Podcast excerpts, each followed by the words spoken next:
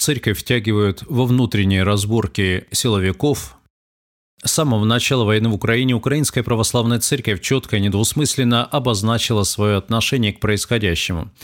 Так блаженнейший митрополит Ануфрий первым из религиозных лидеров страны назвал войну грехом и сравнил боевые действия РФ против Украины с грехом Каина. Кроме того, с осуждением войны выступали многие спикеры и официальные лица УПЦ. В двух десятках епархий УПЦ прекратили возношение имени патриарха Кирилла за всеми богослужениями, тем самым выразив свое несогласие с занимаемой предстоятелем РПЦ позицией относительно войны в Украине. Вместе с тем УПЦ очень активно ведет волонтерскую деятельность, задействует все свои ресурсы для гуманитарной помощи пострадавшим от войны людям и регионам.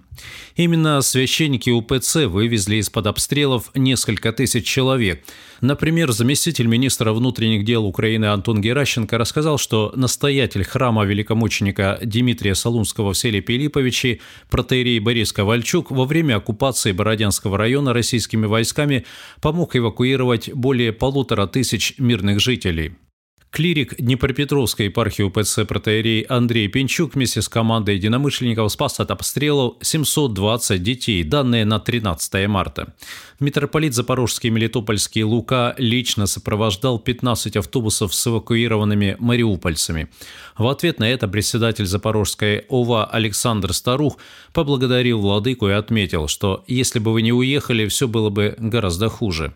Кроме того, блаженнейший Ануфрий заявил, что Украинская Православная Церковь силами епископата, духовенства, монашества и верующих готова организовать молитвенное шествие от города Орехов Запорожской области к заводу «Азовсталь» в городе Мариуполь с целью оказания неотложной помощи и вывода мирных жителей.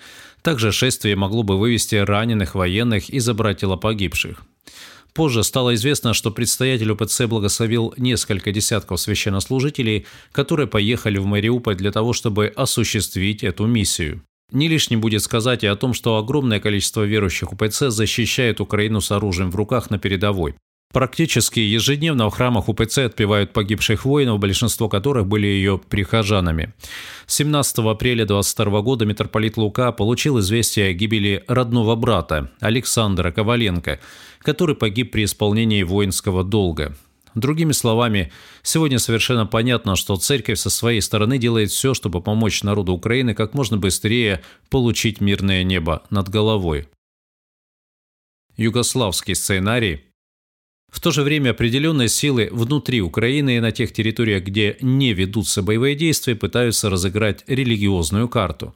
Речь идет о многочисленных захватах храмов УПЦ, организации местными властями переходов ПЦУ томасного формата, а также решениях по запрету Украинской Православной Церкви. Есть и вообще вопиющие случаи, когда вооруженные люди угрожают прихожанам и верующим и под дулами автоматов принуждают их покинуть свои храмы. Например, только в Ивано-Франковской епархии за одну неделю войны произошло семь захватов храмов и монастырей. Сначала в Ценяве выгнали верующих УПЦ из храма иконы Всецарицы, а затем захват Покровского храма в Головах, часовни в Шкиндевском Груне, монастыря архистратига Михаила в Бабянке, Николаевского храма в Калуше, Анна Зачатийского храма в Верховине, Троицкого монастыря на горе Дуконь. Настоятеля послушника Дуконского монастыря вооруженные преступники увезли из обители и долго допрашивали. А во время захвата в Верховине люди с автоматами вытащили верующих из храма, выстроили в шеренгу и угрожали расстрелять. Понятно, что подобное поведение направлено на разжигание религиозной розни внутри страны и рано или поздно приведет к серьезному противостоянию. Цель этого противостояния тоже понятна – разыграть югославский сценарий, согласно которому страну делят на части по религиозному признаку. Это означает, что любые агрессивные действия против УПЦ направлены на развал Украины в целом и не могут быть одобрены государственной властью, что неоднократно подчеркивалось на высшем политическом уровне. В частности, советник главы Офиса президента Михаил Подоляк отметил, что в отличие от РПЦ, Украинская Православная Церковь занимает другую позицию. Я попросил бы, чтобы люди не спекулировали на этом, потому что мы можем получить конфликт внутренний, а нам сегодня единство, которое продемонстрировала Украина всему миру, намного принципиальнее, намного важнее.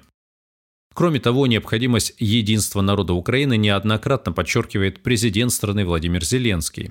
Нужно всем нам, всем украинцам и в дальнейшем сосредоточенно работать на оборону нашей державы, работать вместе, без внутренних расколов, поддерживая друг друга по всей Украине, от Ужгорода до Мелитополя, от Чернигова до Мариуполя, от Львова до Харькова.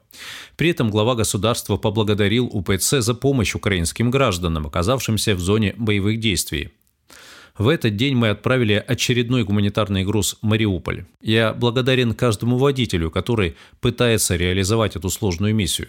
Представителям церкви, которые присоединились к попыткам защитить гуманитарный коридор в Мариуполь от обстрелов. Это тот самый конвой, который сопровождал лично митрополит Запорожский и Мелитопольский Лука. Другими словами, государственная власть постоянно акцентирует внимание на том, чтобы не разжигать религиозные конфликты, потому что это приведет к серьезным проблемам внутри страны. С другой стороны, если определенным силам удастся сыграть на религии, то удержать Украину от развала будет очень трудно.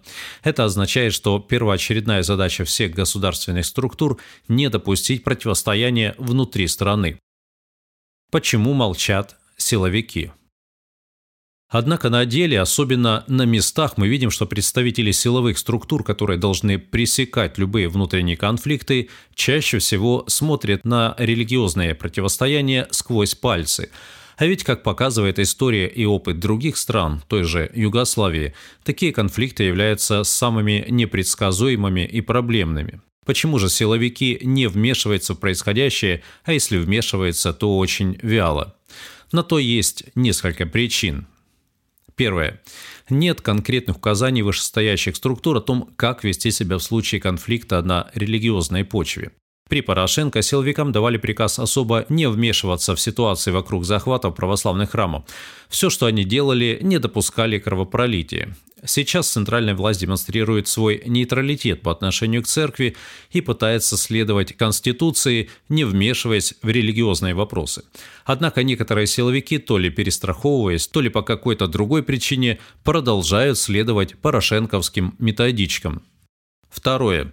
Есть и другие ситуации, когда ни СБУ, ни Нацгвардия не могут действовать согласно букве закона из-за того, что есть структуры или отдельные представители власти, не заинтересованные в этом. Например, как минимум в четырех епархиях УПЦ зафиксированы случаи, когда сотрудники Государственного бюро расследования обещали священникам УПЦ не допустить захвата храма, если те выступят с заявлением против СБУ. В противном случае обещают проблемы. Как рассказал СПЖ священник из Шапитовской епархии, с ним связался следователь из ГБР и намекнул, что он должен выступить с заявлением против сотрудников СБУ.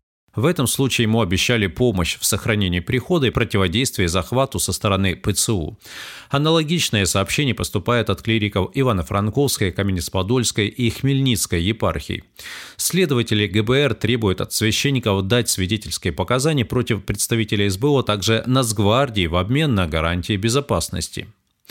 Ко мне приходили, настойчиво спрашивали о моих детях, а потом долго намекали, против кого и что именно надо говорить, рассказал СПЖ один из священников. Получается, что силовые органы Украины, решая свои собственные задачи в противостоянии друг с другом, используют в качестве разменной монеты церковь. Есть такая пословица, что на войне все средства хороши, однако вряд ли она должна быть применима, когда речь идет о теле Христовом потому что область религии – это область сердца и души, это область, задев которую можно сильно навредить человеку. И очень бы хотелось, чтобы Государственное бюро расследований стояло на страже закона и защищало граждан Украины, в том числе верующих, а не создавало им проблемы, используя церковь для своих целей. В свою очередь и сотрудникам СБУ, а также представителям других силовых структур нужно делать все, чтобы на территории Украины соблюдались государственные законы, независимо от религиозных или политических взглядов, а тем более во время войны. Нам сейчас как никогда нужно единство на всех уровнях и совершенно не нужны конфликты. Если этого достичь, то большинство проблем страны будут успешно решены.